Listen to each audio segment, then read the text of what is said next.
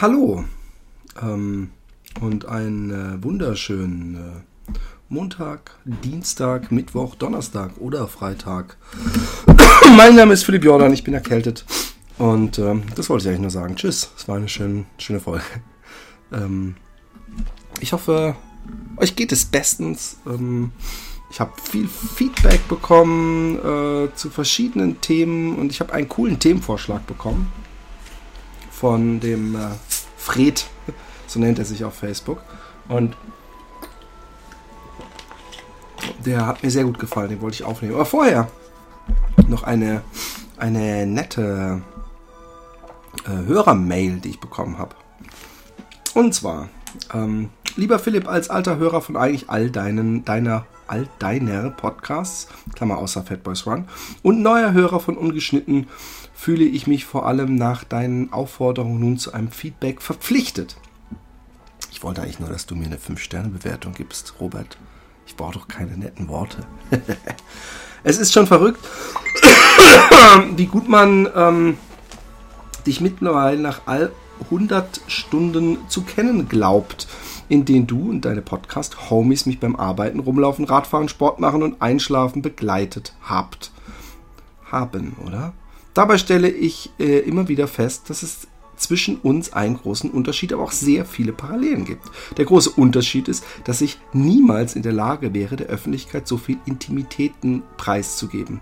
Ich bin auch generell ein introvertierter Mensch. Doch ohne diesen Unterschied hätte ich nie von allen Gemeinsamkeiten erfahren können. So bin ich auch ein selbstständiger Kreativer, Klammer früher eher Illustrator, heute Design, der sein Geld damit verdient, was ihm Spaß macht. Ich war ebenso ab der Jugend mit der Hip-Hop-Szene in Kontakt, Klammer aktiv als Breaker und bin auch ein großer Filmliebhaber. So viele von deinen Erzählungen lösen in mir eine Haha, ja stimmt Gefühl aus. Ähm, auch wenn es traurig klingt, oft mehr, als es Gespräche mit Freunden tun. Danke dafür, Robert. Ihr merkt, Entschuldigung, ich bin ein wenig erkältet. Ähm, vielen Dank, Robert. Das ist eine, eine sehr äh, nette, aufschlussreiche und interessante Mail, die bei mir aber auch immer Fragen aufwirft.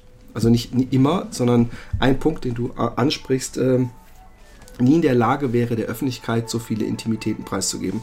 Nun ist es so, dass ähm, im Happy Day Podcast, den du ja sicher unter anderem ansprichst, ähm, ich natürlich irgendwann gemerkt habe, äh, man muss offensiv mit seinen Schwächen umgehen und dann kann man auch intime Schwächen äh, äh, in Worte fassen. Finde ich nicht schlimm.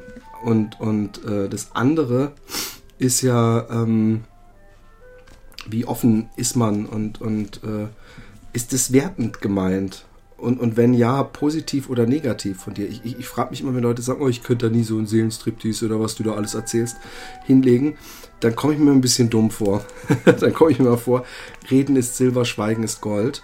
Aber ähm, ich finde, ähm, man, man, äh, wie du ja selber gesehen hast, äh, äh, kann man dadurch sich ähm, man stellt sich eventuell ähm, verletzlicher ähm, vor oder man, man macht sich dadurch angreifbarer, ähm, wenn man über seine Schwächen und Intimitäten redet. Aber gleichzeitig ist es ja auch so, dass man äh, äh, im, im, Gegenüber vielleicht die ein oder andere Tür öffnet, die äh, sich sonst nie geöffnet hätte, weil die Person merkt, hey, ähm, eigentlich bin ich da einer Meinung mit oder ähm, ähm, äh, vieles sehe ich genauso und, und äh, das äh, finde ich dann auch wichtig. Und ich finde, ich muss ehrlich sein. Es ist übrigens nicht so, dass ich irgendwie alle meine Intimitäten oder Privatsachen hier ausbreite.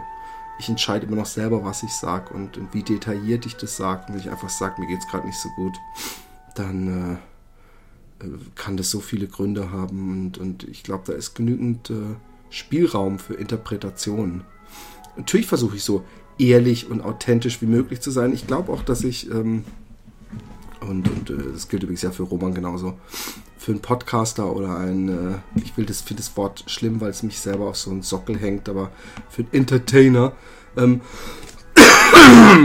natürlich extrem offen und ehrlich und authentisch bin, aber Ich, ähm, ich finde, äh, das muss, ähm, das, äh, wie kann ich von anderen äh, ähm, ähm, das Gefühl äh, erwarten, dass sie sich mit mir unterhalten, dass sie mir gegenüber sitzen? Und das seid ihr nun mal, ihr, mein Publikum, mein hochverehrtes Publikum, ohne euch ernst zu nehmen und ehrlich zu sein. Und wie gesagt, ich, ich äh, äh, werde nicht über meinen Pickel am Arsch, den ich übrigens nicht habe, ich sage nur als Beispiel, oder sonst wo hier referieren oder über irgendwie. Ich, ich, ich suche mir immer noch aus, über was ich rede. Ähm, ansonsten ähm, wollte ich noch sagen, dass ähm, ein paar coole Sachen passiert sind.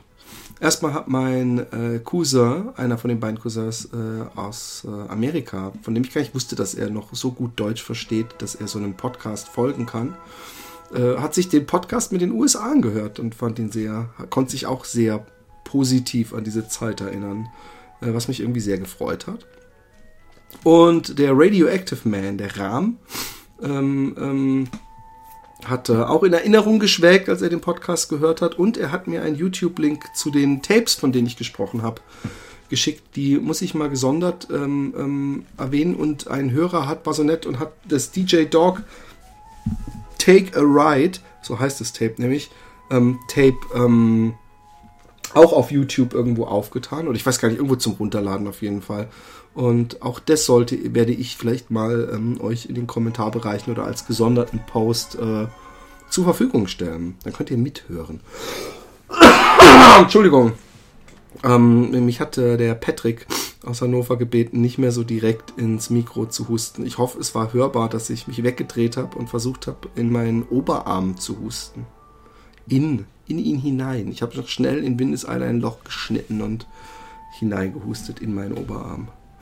Ähm, der Robert war das genau. Der hatte eine, eine, sehr nette, lange Mail, in der er mir sogar angeboten hat. Ah, nee, stimmt gar nicht. Entschuldigung.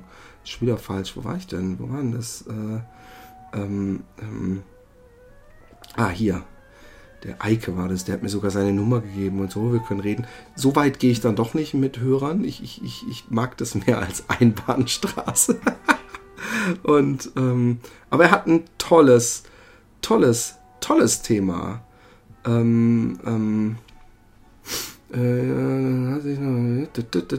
ähm, das Thema ist Trommelwirbel. Ihr habt es wahrscheinlich schon in den Kommentarbereichen gelesen. Ich habe es wahrscheinlich schon angeteasert. Von daher ist es immer ziemlich dumm, sowas zu machen. Das würde Sinn machen bei einer Live-Radiosendung. Notiz an mich selbst.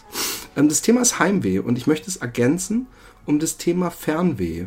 Ähm, weil ich äh, ähm, in meinem Kunststudium ich glaube, es ist von Caspar David Friedrich. Nein, ich weiß es nicht. Es gibt ein sehr berühmtes Bild und äh, in diesem Kontext ähm, habe ich in äh, Kunstgeschichte im, im Studium ähm, äh, erfahren, dass es den Begriff Fernweh nur in Deutschland gibt. Und ähm, ähm Heimat ist auch so ein Begriff, äh, mit dem sich äh, ein, ein Künstler, den ich kenne, äh, sehr viel be beschäftigt. Ähm, und auch diesen Begriff gibt es so, ähm, im, im, im, ist, ist, Heimat, ist Heimat Home, ich weiß es nicht. Gibt es in, der, in, der, in anderen Sprachen auch wenig. Heimweh. Ähm, bei Heimweh ähm, gibt es für mich ganz viele Assoziationen und Konditionierungen. Ich konditioniere Heimweh vor allem mit Pfadfinderzeltlagern. Beziehungsweise wurde mir das äh, von meinen Eltern eingeredet, sage ich jetzt mal so frech, dass es Heimweh äh, äh, sei, weil ich bin immer in den Zeltlagern, in den Pfingstzeltlagern krank geworden. Äh, und äh, vielleicht sollte ich mal weiter ausholen zu den Pfadfindern. Ich bin mit, ähm, ich weiß nicht wie vielen Jahren, sehr jung zu den Pfadfindern gekommen ähm, in, in Waldbronn hatten die im Wald eine Hütte. Ich hatte mir Pfadfinder übrigens so ein bisschen spannender vorgestellt. Ich habe gedacht, dass man dann so scoutmäßig solche komischen Fähnlein-Fieselschweif, so, so, so Trappermützen hat äh, aus Biberfell und dass man vor allem lernt, wie man äh, jemanden verfolgt im Wald oder so ein Unsinn. Ich weiß nicht warum, aber ähm, der Pfadfinderstamm, in dem ich war, der hieß Antares. Äh, nach einem Sternbild, glaube ich, äh, äh benannt und ähm, die einzelnen, es gab Sippen und Meuten. Meute war eine jüngere Gruppe. Da war ich am Anfang, war ich in, ich glaube, ich war ein kleiner Bär oder großer Bär. Und, oder nee, ich war ein Perseus. So hieß das. Waren auch alles so Sternbilder. Und ich erinnere mich, dass ich, ähm, äh, ich, ich glaube, ich war ein sehr anstrengender. Also am Anfang war ich sehr, sehr jung und, und ich habe da auch übrigens sehr, ähm, noch immer sehr präsente Bully-Erinnerungen, ähm, weil, weil am Anfang, oder es gab nicht am Anfang, aber nach einem halben Jahr kam aus der Gruppe, aus einem anderen Ort so eine Gruppe und da war so ein Dicker dabei, so ein größerer, der mich immer gequält und gepeinigt hat und vor dem hatte ich richtig Angst und ich habe mich auch von dem, von dem, von dem Typen nicht beschützt äh, gefühlt. Ich habe aber selber später auch viel Scheiße gemacht äh, mit, mit anderen. Also ich, ich habe mindestens genauso gut ausgeteilt, wie ich eingesteckt habe. Oder einstecken musste. Ähm, und ähm, diese, diese Pfadfinder waren vor allem, ähm, wie wir das früher genannt haben, Ökos. Heute würde man vielleicht sagen Hippies oder Alternative. Und ähm, man hat sich dann immer einmal in der Woche getroffen und hat so in diesem Blockhaus ähm, sich getroffen und hat dann meistens irgendwelche Spiele gemacht oder irgendwelche Aktionen. Ich weiß noch, eins der Spiele hieß Verband. Und es war ähm, im Grunde so eine Mischung aus Verstecken und Fangen. Und ähm, es gibt ja dieses Verstecken, wo man. Entschuldigung. Wo man. Ähm, oh, ich habe hier ähm, äh, Ricola ein menthol äh, ein, ein Limonen-Ricola. Ich glaube, den nehme ich jetzt. Vielleicht hilft es ja, meine beschissene Erkältung ein bisschen einzudämmen. Und ich habe auf jeden Fall, ähm, war das so, dass man bei diesem Verband, derjenige, der war, oder hieß es Pyramidenverband oder Verband, hat man aus drei großen Hölzern, also so Ästen, so eine Pyramide praktisch geformt, also die so gegeneinander platziert. Und wenn man jemanden gesehen hatte, ist man hingerannt und äh, musste mit dem Fuß zwischen diese drei äh, Hölzer, also auf dieses, dieses Dreieck, was sich praktisch am Boden bildet, reintreten und dann eben den Namen sagen, dann war derjenige ab. So wie beim normalen Verstecken ist einfach, glaube ich, dieser, dieser Platz, den man vorher auswählt und da muss man dann mit der Hand draufhauen. Aber wenn derjenige vorher da war, ähm, durfte er äh, diese, diese Pyramide kaputt treten im Vorbeilaufen. Und dann ähm, waren alle wieder befreit. Eigentlich, ja, und, und, ich weiß auch noch, es gab auch noch so, ein, so eine Art Schnitzeljagd-Geschichte. Und da, entschuldigt mein Schmatzen, war es so, dass ähm, man mit die, diejenigen, die verfolgt wurden, mussten alle 500 Meter oder so aus Holz auf den Weg ein Pfeil legen. Aber da gab es so eine ganze Legende, also Legende wie im Atlas, ähm, dass man zum Beispiel einen Pfeil, der so einen so äh, Strich hatte, der, der hieß äh, davor, das, da muss man in die andere Richtung. Gab so ein paar Dinger. Ähm, ich weiß nicht, warum ich das erzähle, nur damit ihr so ein paar ähm, Pfadfinder-Geschichten habt. Ich weiß auch übrigens, dass ich bei den Pfadfindern, die, die, die haben sich ja nicht spät getroffen, aber im Winter war natürlich schon um, um äh, was weiß ich, halb fünf oder so dunkel. Und ähm, es war doch, es war zwei Ortschaften weiter. Und wir sind mit dem Fahrrad gefahren und natürlich wurden dann auch diese klassischen Geschichten erzählt, die man sich eben, ähm, um sich zu erschrecken, erzählt. Und auch diese Geschichte dabei mit dem Typen, der äh, Benzin holen ging. Und es war natürlich dann angeblich in demselben Wald passiert. Äh, äh, und die Freundin blieb im Auto und dann kam ein dunkles Klopfen irgendwann gegen die Autotür und es war dann der Kopf, den ein Mörder das war übrigens auch so eine Sache als Kind, gegen das Auto übrigens, äh, ich den Satz noch beenden, ge geschlagen hat. Als Kind gab es einfach Mörder. Also so wie als wäre das so eine Berufsbezeichnung oder sowas, was man halt einfach macht. Also völlig ohne in irgendeine Motivation dahinter, warum jemand äh, oder Kausalität mordet, aus, aus welchen Beweggründen oder was ihm zugestoßen ist ähm, in seinem bisherigen Leben oder ob es ein Rachemotiv gibt. Hauptsache Mörder. Und das hat einem auch gereicht. Und es war dann halt ein Mörder. Solche Geschichten hat man dann gehört und ähm, hat äh, sich äh, gefürchtet dann beim Nachhausefahren, wenn dann, vor allem wenn dann so der Lichtkegel der Fahrradlampe die Bäume anstrahlt im dunklen Walde. Uh, uh, uh, das kann sehr gruselig sein. Auch heute noch übrigens, wenn ich, wenn ich laufe im Dunkeln abends und ich laufe durch den Wald und habe so eine Kopflampe, finde ich das manchmal ein bisschen creepy. Und ähm, entschuldige mich jetzt nochmal wegen des Hustens, aber ich habe gedacht, ich nehme die Folge trotzdem auf. Und ähm, wir gingen regelmäßig zu Pfingsten in ein ähm, Zeltlager. Und ähm, man muss dazu sagen, dass Zeltlager äh, sehr komfortabel klingt. Aber bei den Pfadfindern, und das fand ich echt cool auch irgendwie, habe ich sehr viel Disziplin oder ich weiß auch nicht. Vielleicht war ich verwöhnt, aber ich glaube, alle haben das so empfunden. Beziehungsweise ich, ich weiß, dass alles so empfunden hat. Zum Beispiel, äh, wenn man auf dem Zeltlager durfte man nicht heimlich irgendwas Süßes mitnehmen. Also wenn die Mama einem eine Tafel Schokolade oder selbst, sagen wir mal noch viel besser, ein besseres Beispiel da öfter passiert und treffender und von der gefühlten Ungerechtigkeit größer, wenn einem die Mutter ein Snickers zum Beispiel eingepackt hat und das wurde gefunden oder man wollte es essen, dann musste das immer geteilt werden. Und es ist halt, wenn man dann so eine Gruppe hat von neun Leuten in der, in der Sippe oder der Meute, dann bleibt da echt nicht mehr viel übrig von diesem großen Schokoladenschatz, den man geschmuggelt hat. Und ähm, ähm, aber ähm, die, die Pfadfinder haben alles sehr ähm, ähm, naturbelassen versucht äh, zu organisieren. Ergo, wir waren natürlich nicht auf einem Campingplatz, sondern irgendwo im Wald auf einer Lichtung, die wir vorher ähm, von irgendeinem Bauern oder Förster zugeteilt bekommen hatten. Ähm, unsere Zelte waren ähm, Jurten und äh, wie hießen die anderen denn? Als ich heute Mittag drüber nachgedacht habe, als Heimweg kam, habe ich ähm, den anderen äh, Jurte und eine ist ja auch gar nicht so wichtig. Ähm, und ähm, die Jurte, ich glaube, die Jurte war dieses große Stammeszelt. Da hat man sich abends getroffen zum gemeinsamen Singen und ähm, zum Essen und so. Und die, die ähm, kleineren Zelte hat man zu, zu sechs oder so drin geschlafen, meistens mit der Gruppe.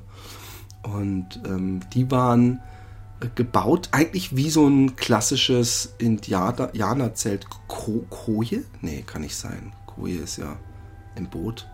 Egal. Ich, ich, ich neige dazu zu sagen, dass es Kote heißt. Ich glaube, es hieß Kote. Kote und Jurte. Und ähm, die waren aus schwarzem Leinenstoff, also meines Erachtens nicht mal so ein wasserabweisender Stoff und wurden über gehackte, von uns äh, gefällte äh, Baumstämme gehängt. Drei Stück oder vier Stück, ich weiß es nicht mehr, vielleicht waren es auch fünf. Und ähm, ich hatte auch so eine, so eine Isomatte, so eine, die Älteren werden es noch kennen, so eine grüne, ganz dünne, aus so einem dünnen, harten Schaumstoff mit so, so einer Quadratstanzung, so einer, was weiß ich, 2 auf 2 Zentimeter Stanzung drauf. Und einen Schlafsack, dessen Geruch, so ein Downschlafsack, wenn er nass war, dieses, dieses billige, plastikmäßige Stoff, für mich der Geruch der, der Verzweiflung war. Das, diese beiden sinnlichen Erlebnisse. Einmal dieser Schlafsackgeruch, weil immer alles nass war. Im Pfingstlager hat es immer geregnet. Und der der, der Geruch des Schlafsacks, ihr merkt, wie ich mich in Rage rede, der Geruch des Schlafsacks und der Soundtrack dazu war Regen auf dem Zelt. Und ich mag deswegen noch immer, wenn ich unterwegs bin, Regen, auch später. Ich habe es echt geliebt, in, in VW-Bussen zu pennen, wenn ich mit meinen Surferfreunden unterwegs war. Aber wenn es dann die ganze Nacht dieses, dieses metallische Trommeln auf das Autodach gibt. Das ist so unglaublich scheiße. Und ähm, naja, ich, ich, ich habe es auf jeden Fall gehasst. Und es war auch so, dass man nicht von innen ähm, an dieses Zelt kommen durfte, weil dann hat es angefangen durchzuregnen. Also nicht durchgeregnet, wie jetzt wäre ein Loch drin, sondern hat das rumgetropft und alles. Und deswegen war es immer, weil irgendein Idiot natürlich immer dagegen ist und irgendeiner hat auch nachts immer Scheiße gebaut oder ist rumgerollt oder es war total, das war unangenehm und da musste man immer so morgens da nass raus, klamme Klamotten rausklettern und ähm, das nicht gerade schmackhafte Essen sich reinfegen. Man hatte so, so bundeswehrmäßige, so, so Nierenschalenförmige, also von oben betrachtet, so, so Metallköfferchen praktisch, wo man sein Essen reinbekam. Ach ja, komischerweise sind die Erinnerungen, jetzt wo ich drüber nachdenke, erstaunlich negativ besetzt. Dabei habe ich es voll geliebt. Ich, ich weiß zum Beispiel, dass ich eine Art Konzert für andere gab, ähm, obwohl ich weder singen noch Gitarre spielen konnte. also Konzert. Also ich habe einfach gesagt, so, jetzt kommt hier der große Filippo Giordano und habe, äh, ich weiß noch, dass ich über Strohfinger meine, mein Hahn aus Frankreich, ähm, den habe ich Strohfinger genannt, weil er so ein bisschen, ich glaube, abgeleitet von Goldfinger und weil er so eine Strohfarbe hatte, so ein, so ein äh, äh, blond, blond war er im Grunde. und äh, ähm, der Hahn. Der Hahn, der Hahn und nicht die Henne. Ähm, und ähm, ich, hab mir, ich war zweimal in einem Pfingstlager krank.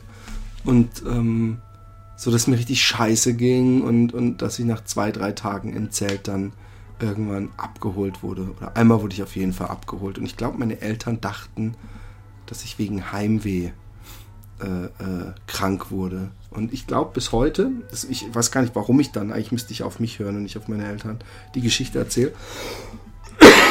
Aber ich kann mich noch ganz bildlich erinnern, und es, es ist mir so ein Eindruck, der mir extrem im, im, im Kopf geblieben ist, dass ein so ein Junge, der übrigens locker zwei Jahre älter war als ich, nach zwei Tagen im Zeltlager ewig rumgeheult hat, dass er nach Hause will, dass er nach Hause will, dass er nach Hause will. Und, und ich weiß noch, dass er gesagt hat, ich will mit meinem Vater ins Freibad gehen und ich will das. Und ähm, dass ich lustigerweise irgendwie, ich weiß nicht, ob es im selben Jahr war, aber irgendwann diesen Jungen mit seinem Vater im Freibad habe spielen sehen und äh, äh dass diese, dieses Glück in seinen Augen gesehen habe. Vielleicht habe ich es mir natürlich auch nur eingebildet, aber die haben halt gelacht und ges gespielt und getunkt worden. Und ich glaube, mein Vater war nie mit mir im Freibad, also zumindest bei uns im Ort nicht, um einfach nur so rumzuspielen, sondern äh, der war, wir waren meistens allein im Freibad.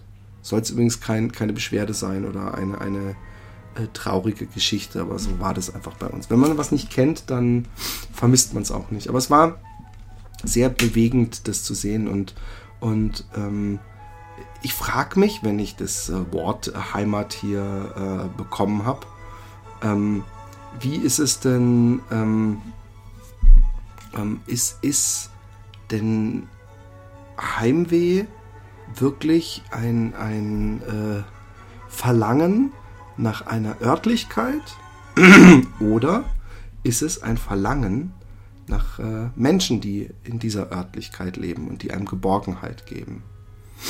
Ähm, hat man Heimweh, ähm, also hat man, kann man Fernweh haben? Fernweh oder ist Fernweh vielleicht viel eher, dass man einem die Decke auf den Kopf fällt und man sagt, ich möchte mal wieder in den Urlaub fahren? Was beschreibt Fernweh denn genau? Ich glaube, das beschreibt es doch, oder? Dass man einfach Lust hat, mal wieder wegzukommen. Oder ist Fernweh an einen spezifischen Ort gebunden? Dass man praktisch Heimweh nach seinem Lieblingsferienort hat.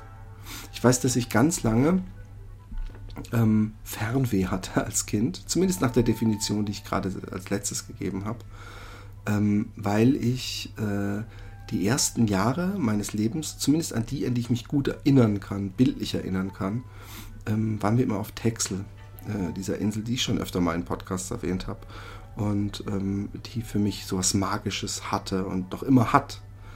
Und ähm, das war in so vielerlei Hinsicht. Es waren Gerüche, es war Musik. Irgendwie war damals, glaube ich, ABBA ganz groß. Und deswegen, wenn ich ABBA höre, fühle ich mich immer wieder so in die 70er Jahre und meine Kindheit, meine früheste und Texel äh, äh versetzt. Und es gab äh, zu essen, das, was, was mir am deutlichsten in, in Erinnerung geblieben äh, ist, war ähm, Milchbrötchen mit Schokostreuseln. weil es gab, in, gibt in Amerika diese unglaublich ekelhaften, äh, in, in, in Holland, diese unglaublich ekelhaften, super weichen Brötchen, die, ähm, naja, es sind echt keine Hamburger Brötchen, weil in, in, Deutschland ist, was man, es gibt in Deutschland eigentlich nichts Vergleichbares, was so weich ist und so luftig und, ähm, ähm, und nicht trocken und äh, übrigens auch so ekelhaft, aber das hat sich erst später bei mir so ergeben. Und auf Texel ähm, haben wir immer diese Brötchen bekommen, mit Butter beschmiert und mit Schokostreuseln, weil das ist den Holländern ihr Nutella. Und ähm, ich hab, weiß, dass ich diese Milchbrötchen, wie wir sie genannt hatten in unserer Familie, dass ich jahrelang, also bestimmt bis ich 16 war, immer gehofft habe, endlich mal wieder so ein Milchbrötchen essen zu können. Und wenn es im Bäcker Milchbrötchen gab, waren es eher so ein bisschen etwas blassere Kaiserbrötchen. Also so klassische Brötchen. Und äh, so mit harter Kruste und Co. Entschuldigung. Ein Schluck muss, muss äh, drin sein. Und ich glaube, dass ich nach Texel und diesen Urlauben, dass die bei mir in so toller Erinnerung geblieben sind, dass ich wirklich Fernweh hatte und komischerweise wir nie wieder dahin gegangen sind äh, als Familie. Also, obwohl wir das, glaube ich, sehr oft gesagt haben. Ich weiß auch, dass wir ein Tagebuch geführt, führen mussten, wo wir dann so kleine Zeichnungen reingemacht haben. Und der Höhepunkt jedes Urlaubs war das Crashrennen. Und das Crashrennen ähm, ich weiß gar nicht, mit was man das vergleichen kann, weil es war schon ein Rennen, aber mit so Autos, wie man sie sonst nur bei so Destruction Derbys äh, kennt. Also so umgebaut, Fenster raus und Gitter rein und, und man durfte sich auch, glaube ich, so ein bisschen anstupsen. Und äh, eins der Highlights war ähm, eine, eine, ein Käfer, der, und das muss er irgendwie provoziert haben jedes Mal, bei dem jedes Mal der äh, Kofferraum vorne aufging. Der, hat, der Käfer hat den ja vorne. Und er dann durch diesen Schlitz, der bei dem offenen Kofferraum praktisch sich ergeben hat, also wenn er, er hat sich dann so runtergeduckt, da durchgeguckt hat und, und so gelenkt hat, was immer eine große, ein großes Juchai beim Publikum ausgelöst hat. Guck mal, der Käfer, äh, dessen Motorhaube, in Anführungszeichen, aber Kofferraumhaube eben, ähm, hochsteht. Hahaha, so was Lustiges. Und das war für uns immer der Höhepunkt und deswegen, äh, und es ist immer noch so, wenn man Radtouren auf Texel macht und äh, gut guckt, dann passiert es immer mal wieder, dass man bei irgendeinem Bauern oder einem äh, Insulaner vor der Tür oder im Garten so ein, ein Auto sieht so ein umgebautes. Und das ist, glaube ich, zweimal im Jahr dieses äh, Crash-Rennen, wie wir es genannt haben. Ich bin mir sicher, es hat eine andere Bezeichnung. Und ähm, das war immer der Höhepunkt. Und das haben wir natürlich dann auch gemalt. Und wir wollten auch immer so Crash. Wir haben auch immer Crash-Rennen gespielt mit unseren Fahrrädern. Und äh, wenn man was auf Texel gut machen kann, ist es die Insel umrunden. Aber gut ist, ist, ist eine, ein sehr dehnbarer Begriff, weil es unglaublich windig ist auf dieser Insel und man dann manchmal auf dem Hinweg denkt, Mann, bin ich schnell. Und auf dem Rückweg kommt man äh, nicht voran. Aber das nur zum Thema äh, Fernweh. Äh, da habe ich Fernweh am deutlichsten gehabt. Dann natürlich äh, ähm, nach Atlanta in die USA, äh, was ich ja in der äh, letzten oder vorletzten Folge erzählt hatte, diese tollen Urlaube bei meiner Tante äh, da, da, wollte ich immer hin. Das war für mich dann auch irgendwann, ähm, hat das Texel geschlagen, weil eben, wie gesagt, für mich die USA so eine, so eine Traumwelt waren. Da war alles cooler, alles besser. Da kamen die Filme her, da gab es die coolsten Skater.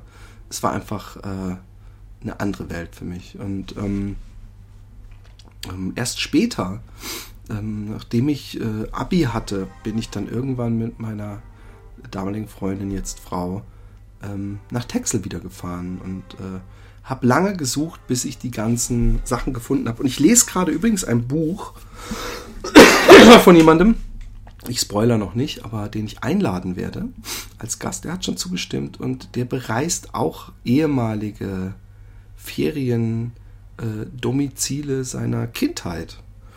Und ähm, das, das spricht mich sehr an, weil ich das auch äh, immer extrem feier. Obwohl bei uns die, die, die Variation nicht so extrem hoch war wie bei ihm. Aber äh, Texel war es eben sehr oft. Ähm, Heimweh. Ich, ich, äh, ich weiß, dass man, wenn man Kind ist, am ehesten Heimweh bekommt, wenn man sich nicht geborgen fühlt oder gebullied oder wie auch immer.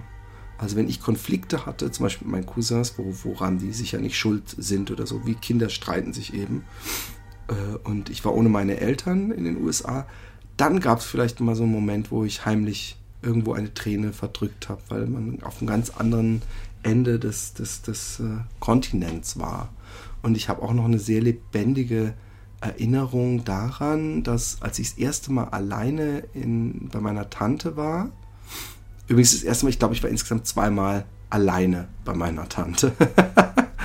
ähm, aber als ich das erste Mal da war, ähm, dass ich auf dem Rückflug nachts, als alle geschlafen haben und Musik lief, ich fürchterlich heulen musste, weil ich meine Familie so vermisst habe. Meine, meine Eltern und mein Bruder und gedacht habe, so, jetzt siehst du sie wieder. Und, und da habe ich übrigens die, die, die, das erste Mal und nicht das letzte Mal diesen Horrortrip gehabt, dass ich ähm, ähm, am Flughafen, dass, dass irgendwie der Flug umgebucht wurde und ich einen Flug früher, aber meine Eltern angeblich informiert worden waren, was sie nicht wurden und ich dann irgendwie echt sechs Stunden in Frankfurt am Flughafen mit irgendwie zehn Jahren oder so oder elf Jahren rumgehangen bin und immer wieder äh, äh meine Eltern habe durchrufen lassen. Ich weiß, dass irgendwann so, so ein Typ gesagt hat, ja, es ist jetzt aber das letzte Mal. Und ich auch gedacht, weird, was heißt denn das dann? Du lässt dann so ein, also im Nachhinein vor allem, lässt dann so ein Kind, okay, es war jetzt deine letzte Chance. Ab jetzt, dann musst du dir jetzt so Hänschenkleinmäßig so einen Beutel über die Schulter nehmen und in die große, weite Welt hinauslaufen und da deine Eltern finden. So. Ähm, das nächste Mal, dass ich Heimweh hatte, und das auch ganz spezifisch nach meiner damaligen Freundin, meiner ersten großen Liebe, ähm, mit der ich von, äh, wie gesagt, äh, 1990, glaube ich, war ich mit der, bin ich mit der zusammengekommen. Doch, bin ich mir fast sicher, ja. Ähm, als ich mit äh, der zusammen war und ich bin nach Indien gegangen.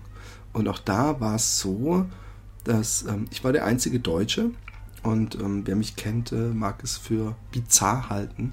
Aber die Engländer haben einfach, weil ich Deutsch war, mich vom ersten Tag an Adolf Hitler äh, genannt und dumme Jokes gemacht. Und ich habe mir das viel zu sehr zu Herzen genommen. Und es waren aber auch echt Arschlöcher. Also die haben sich da aufgeführt, die haben immer irgendwelche komischen äh, äh God Save the Queen Lieder in öffentlichen Bussen gesungen und, und also ein bisschen eine sehr kolonialistische Mentalität an den Tag gesetzt und Arroganz. Und ähm, es waren Australier, den Kanadier dabei, den fand ich sehr cool und noch ein, ein Spanier und so, das waren die einzigen, mit denen ich gut verstanden habe.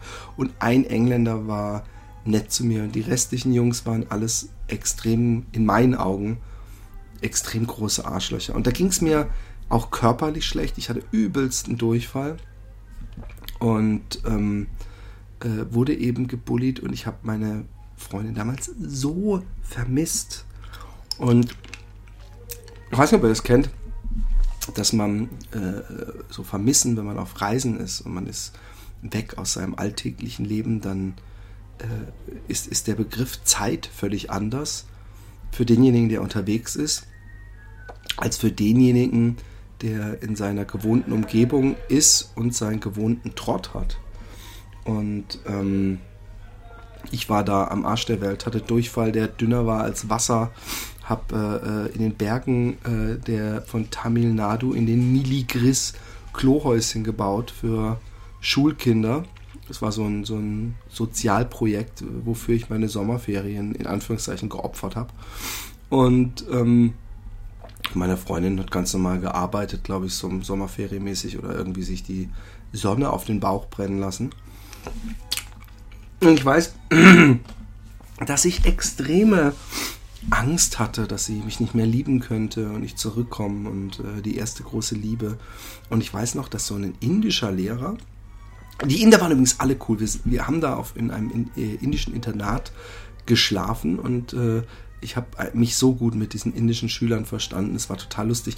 Und die hatten nur so eine militärische Rangordnung, dass ähm, wenn man ein in der 10. Klasse war, da kommt man irgendwie immer rufen, einen Achtklässler bitte. Und dann mussten die sofort ankommen und so militärisch so stramm stehen.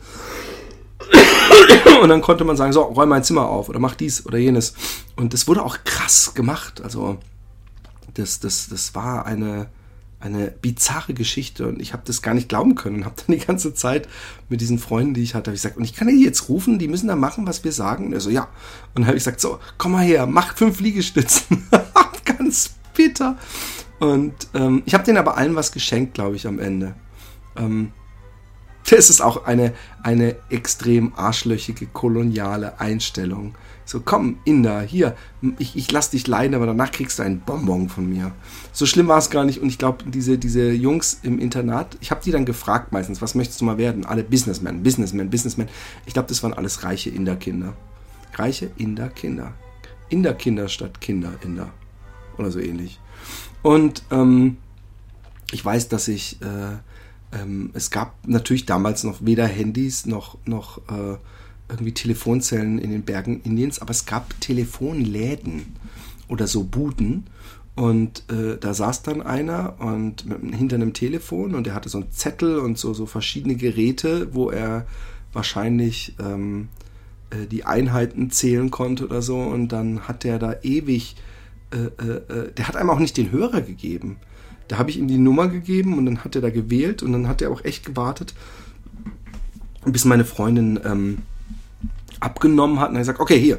Und dann habe ich geredet und ähm, es war ein Lehrer, genau, das wollte ich noch erzählen, von äh, äh, der, der äh, da mitgeholfen hat mit diesem Klohäuschen bauen und äh, schon älterer Mann und der hat ähm, gesagt, er könne äh, aus, in der Hand lesen. Und ich war jung und naiv und habe gedacht, oh wow, weißt du, ein bisschen Indien im Sp spirituellen Land und habe mir aus der Hand lesen lassen, habe ihn natürlich gefragt, wie sieht's aus mit, ähm, werde ich mein Leben lang mit dieser Frau zusammenbleiben? Und da hat er irgendwie so meine Hand genommen und hat diesen, diesen, diesen, ähm, wenn man den Daumen anguckt, gibt es ja dieses, da, jeder kennt ja die Lebenslinie, ne? Also was immer gesagt wird, das ist deine Lebenslinie. Und ähm, dann hat er diesen, diese Wölbung zwischen Daumen und Lebenslinie gesagt, ja, das this is the Mount Venus. Und dann hat er so gesagt, oh Liebe, aber das sind viele kleine Striche, oh, ich könnte mir vorstellen. Und ich bin in Panik geraten. Und ich so, echt? Und, und habe ihn eigentlich praktisch, ich hätte, habe ihn, glaube ich, wahrscheinlich stündlich genervt. Und könnte das nicht auch das sein oder das sein? Und irgendwann, äh, als er dann auch anderen die Hand gelesen hat, hat er mich beiseite gesagt, übrigens, ist natürlich alles Bullshit. Ich kann keine Hand lesen. Ich, also erstmal ist es natürlich Bullshit sowieso, aber ich, ich, ich, es ist nicht mal so, dass ich es jemals gelernt habe, wie man das auch nur ansatzweise machen müsste. Ich nehme jetzt mal mein Pullover hier hinten. So. Das ist doch gleich angenehmer, wenn ich da rein äh, huste, oder?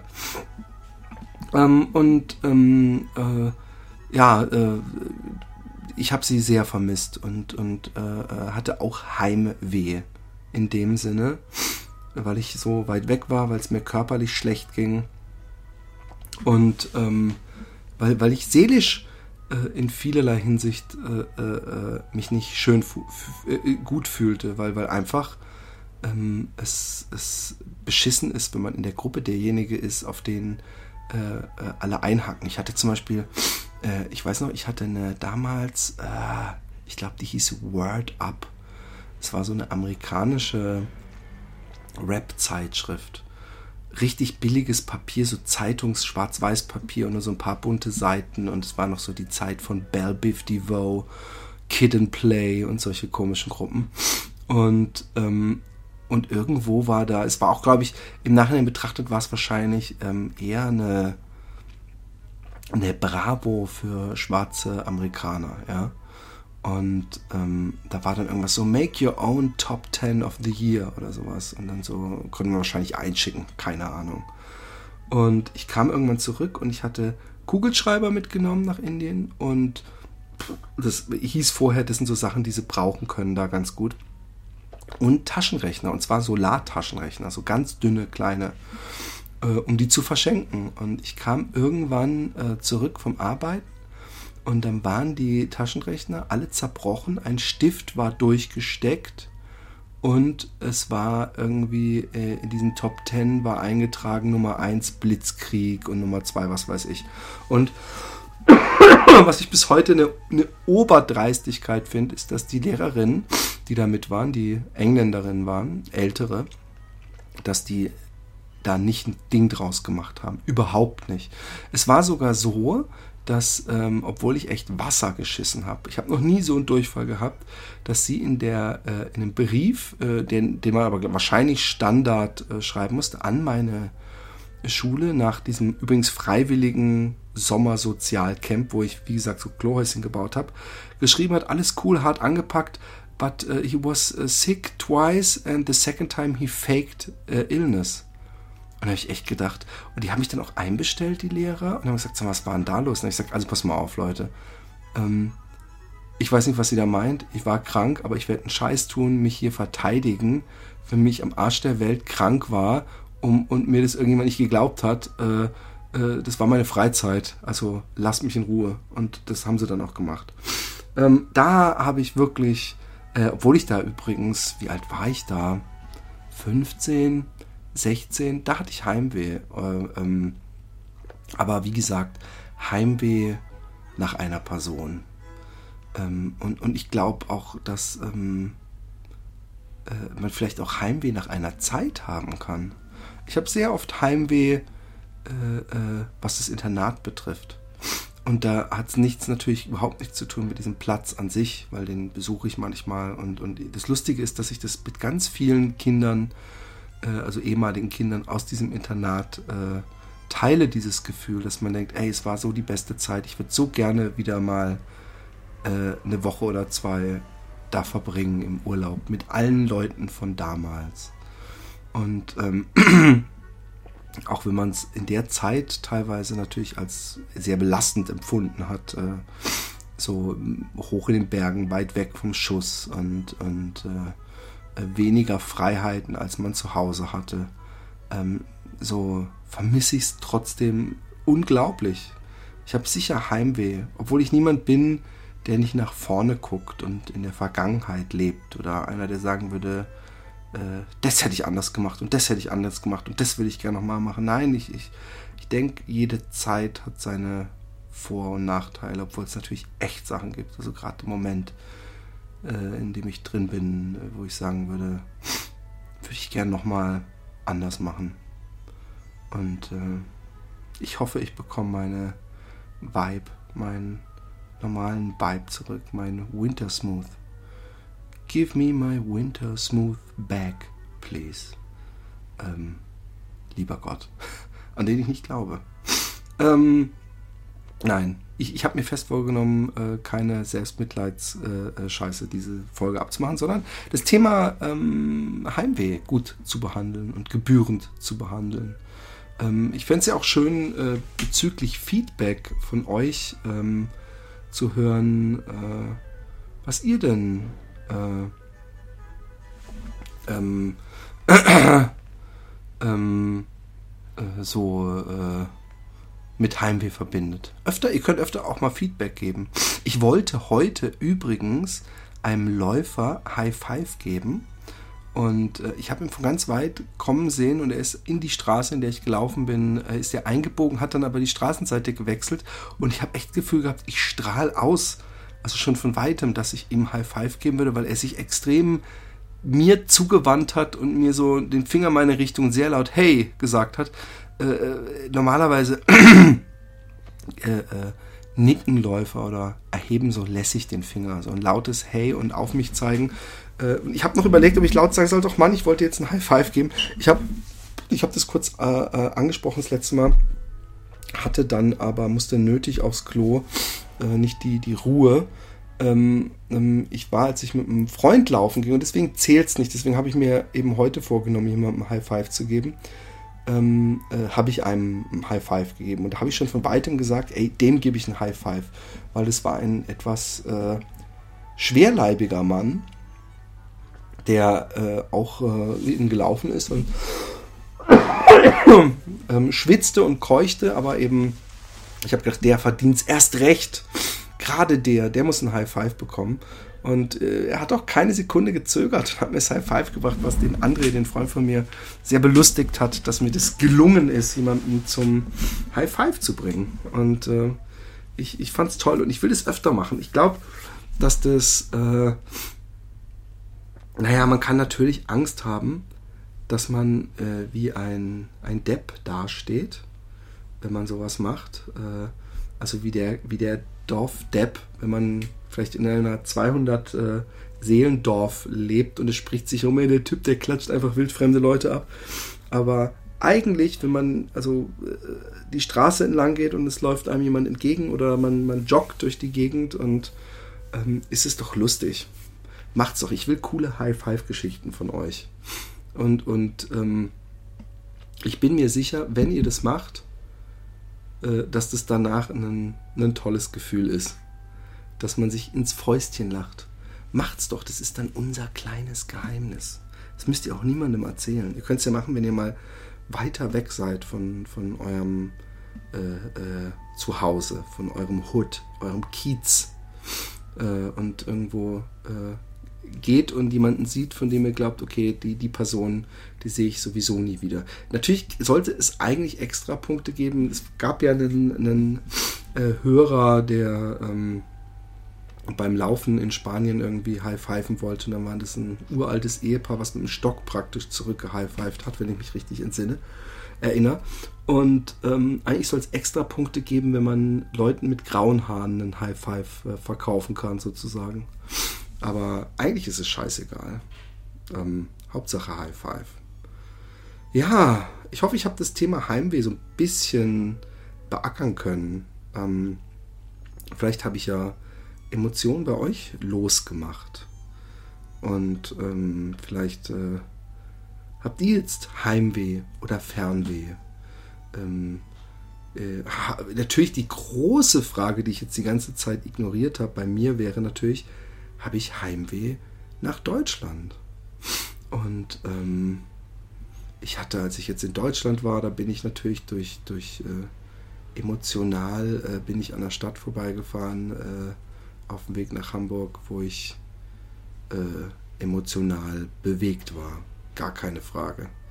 Und ähm, es gab auch Zeiten, als ich hier in Holland alleine war und, und ähm, auch so ein bisschen so, so nie wirklich böse gemeinte deutschen Jokes oder Feindlichkeit gespürt habe, dass ich mich sehr alleine gefühlt habe und dass ich Heimweh bekommen habe aber eigentlich nie wirklich. Eigentlich war ich immer glücklich. Also ich habe nie wirklich so gedacht, ich will nach Hause. Ich habe es nie wirklich auch mal nur ansatzweise in Erwägung gezogen, vielleicht meine Zelte wieder zu packen. Ich habe es im letzten halben Jahr, habe ich doch schon öfter mal gedacht, hey, ich könnte wieder in Deutschland leben. Ich war jetzt ein paar Mal in Hamburg und ich, ich äh, wenn, wenn, wenn alles gut läuft, ihr könnt mir die Daumen drücken, dann bin ich vielleicht öfter mal in Hamburg, aber das ist so sehr ungelegtes Ei äh, in Zukunft, nächstes Jahr. Und ähm, ich mag Hamburg zum Beispiel sehr. Es ist einfach toll. Äh, ich, ich, bin, wenn ich in Hamburg bin, eben meistens im, äh, im Schanzenviertel und Karoviertel äh, und Eimsbüttel. In dem, in dem Hut kenne ich mich inzwischen übrigens auch echt ein bisschen aus. Es war vor einem halben Jahr noch nicht so. Und ähm, das könnte ich mir vorstellen, da zu leben, auch wenn das Wetter da scheiße ist ähm, Berlin, coole Stadt und alles, aber irgendwie macht es mich als Stadt zum Leben null an. Überhaupt nicht.